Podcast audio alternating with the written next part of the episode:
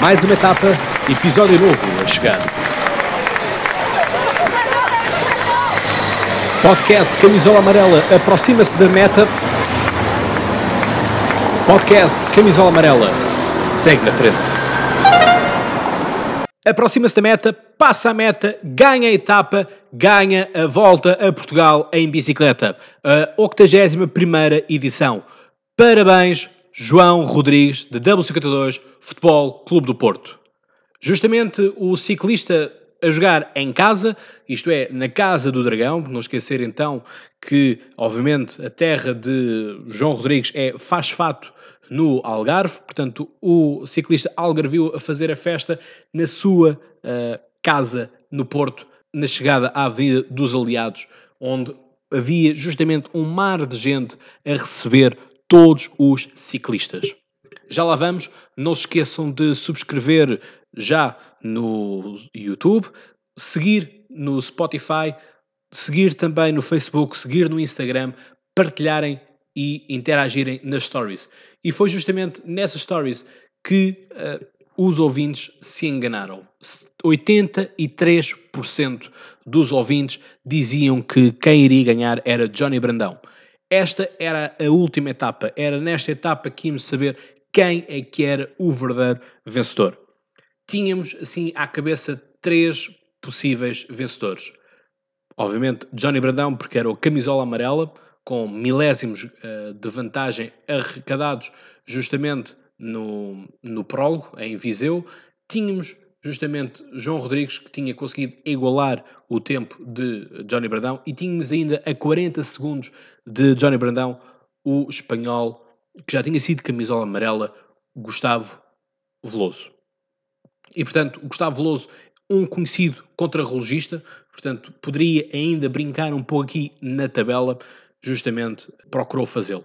Quem foi até ao na altura o melhor do Futebol Clube Porto tinha sido justamente António Carvalho, que já tinha ganho a etapa anterior, a nona etapa na subida ao Alta Senhora da Graça. João Rodrigues conseguiu melhorar esse tempo. Johnny Bradão não conseguiu fazer melhor, ficou ainda a 15 segundos atrás. Johnny Bradão, com imagens que nos entristecem de ver um campeão a perder, um campeão a entrar no carro da FAPEL a chorar, uh, enfim, custa sempre muito termos o, a camisola vestida e depois uh, ficarmos sem ela.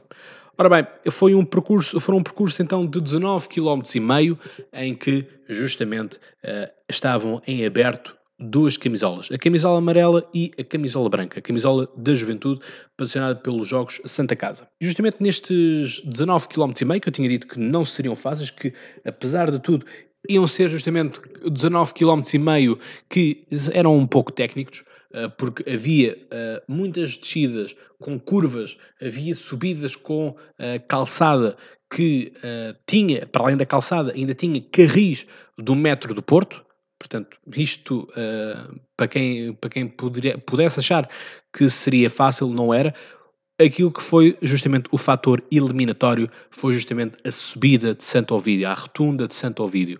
E foi justamente aqui nesta fase intermédia em que o, uh, que o João Rodrigues conseguiu logo 20 segundos de vantagem sobre uh, Johnny Bradão. E portanto, aí quando eu comecei a perceber que já havia 20 segundos de vantagem, rapidamente achei que João Rodrigues uh, iria levar para casa a camisola amarela um mar de gente, daquelas imagens que nos fazem sonhar que o ciclismo em Portugal eh, tem pernas para andar, tem pernas para pedalar, e é isto que nós queremos, é isto que nós gostamos, é de ver as ruas cheias com populares, populares a vibrarem. E obviamente a jogar em casa, viram-se muitas camisolas do Futebol Clube do Porto, algumas do, da equipa de ciclismo, algumas do futebol. É natural que o futebol se imponha ao ciclismo, pela grandeza que tem em Portugal e justamente no Porto não faltaram cascóis, bandeiras azuis, um mar azul, a onda azul, como chamam os portistas. E portanto, justamente com portuenses na rua e com muita festa em redor eh, desta grande volta a Portugal, terminou assim a etapa. E terminou a etapa justamente com a vitória de João Rodrigues, que ganhou justamente a etapa mas sobretudo leva a camisola amarela. Da camisola branca, um grande, grande abraço ao Emanuel Duarte, que se impôs ao Basco, uh, o, o rei, o rei Barrade da Euskadi Múrias, justamente Emanuel Duarte, da equipa LA Alumínios. Muitos, muitos parabéns, Emanuel. Muitos, muitos parabéns, Hernani Broco, com quem já tive a oportunidade de uh, falar um pouco ao telefone e felicitá-lo por esta conquista.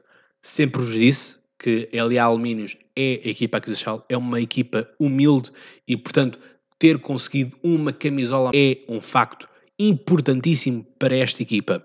E, portanto, para passarmos em revisão aquilo que foi justamente a classificação geral, temos então com João Rodrigues como primeiro, a 27 segundos abaixo está Jónio Brandão, a 1 minuto e 8 Gustavo César Veloso, da W52 Futebol Clube do Porto, António Carvalho, da W52 Futebol Clube do Porto, a 2 minutos e 32, Edgar Pinto, ainda da W52 Futebol Clube do Porto, a 3 minutos e 14. João Benta, da Rádio Popular Boa Vista, a 3 minutos e 15. Daniel Miguel Costa Rodrigues, da Rádio Popular Boa Vista, a 4 minutos e 44 segundos. Cristiano Montoya, a estrela da companhia da Madeline, que se afirmou 5 minutos e 24. Daniel Silva, da Rádio Popular Boa Vista, a 5 minutos e 33. E para fechar o top 10, Henrique Casemiro da FAPEL a 5 minutos e 43. Portanto, temos justamente aqui o domínio claro com quatro homens naquilo que é o top 10. A FAPEL a colocar 2, a Madeline a colocar 1 um, e a Rádio Popular Boa Vista a colocar dois homens naquilo que é o top 10. E isto aqui revê-se muito bem quem é que tem o poderio, quem é que é de facto a melhor equipa. Indo para a camisola dos pontos, a camisola verde, para a camisola verde, Daniel Mestre, da W52 Futebol Clube do Porto, a ficar em primeiro com 91 pontos. Em segundo, August Jensen, da Israel Cycling Academy, com 52. Michael Aristi, que esteve justamente no podcast, a 50, com 50 pontos, em terceiro lugar. Gustavo César Veloso, da W52 Futebol Clube do Porto, com 49. E para fechar o top 5, Héctor Seias, da Euskadi Múrias.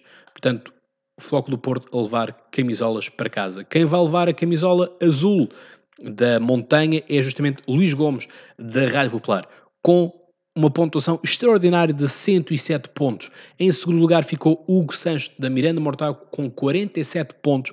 O João Rodrigues, da W52 Foco do Porto, ficou em terceiro com 45 pontos. Ricardo Mestre, que esteve também no podcast da W52 Futebol Clube do Porto, é com 38 pontos em quarto lugar. E para fechar, David Ribeiro, de Leal Alumínios, com 36 pontos. Da Juventude, justamente quem eh, foi o vencedor, como já falei, foi justamente Emanuel Duarte, da LA Alumínios.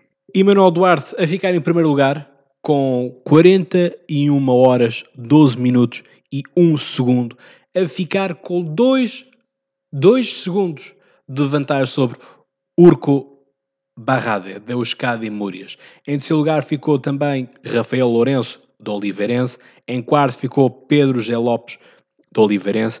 E em quinto ficou Gonçalo Liaça, da LA Alumínios que justamente aqui uma curiosidade é que Gonçalo Liaça tinha sido o primeiro a partir no prólogo no ano passado em Setúbal. Portanto, fica aqui esta curiosidade para vocês.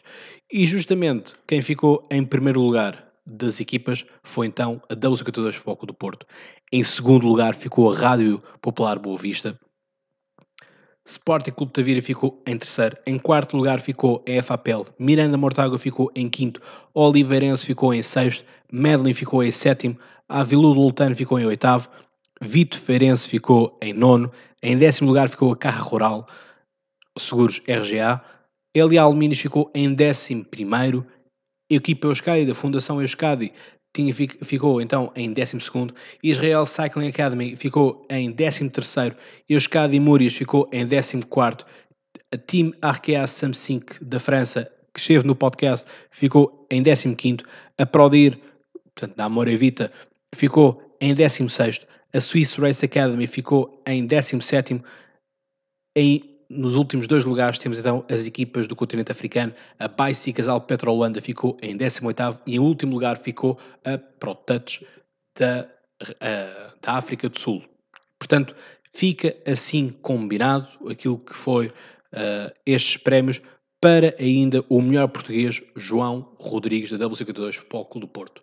Portanto, chegamos assim ao final desta volta a Portugal, este trajeto tão bonito, esta etapas, estas 10 etapas que nos colaram à televisão, que nos fizeram vibrar e vibrar sobretudo até ao último segundo, porque isto ganhou-se justamente nos segundos. Nós achávamos que a nona etapa podia já resolver, mas antes, pelo contrário, veio deixar tudo, tudo em aberto. E portanto, caros ciclistas, foi um gosto enorme poder estar aqui a narrar-vos, poder estar aqui a fazer as análises convosco. Muito obrigado a todos aqueles que foram participando, todos aqueles que foram enviando as mensagens que muito ajudam ao crescimento deste podcast. Este podcast que segue na frente, que segue convosco e, portanto, muito obrigado. Vamos preparar então para a volta à Espanha, La Vuelta. É algo que já estamos a começar a preparar aqui no vosso podcast Camisola Amarela para justamente fazermos um bom trabalho, fazermos uma boa corrida, etapa após etapa, para aí não ganhar a camisola amarela, mas sim a camisola vermelha, La Roja. Portanto, amigos, muito obrigado, tenham bons passeios de bicicleta e sigam na frente.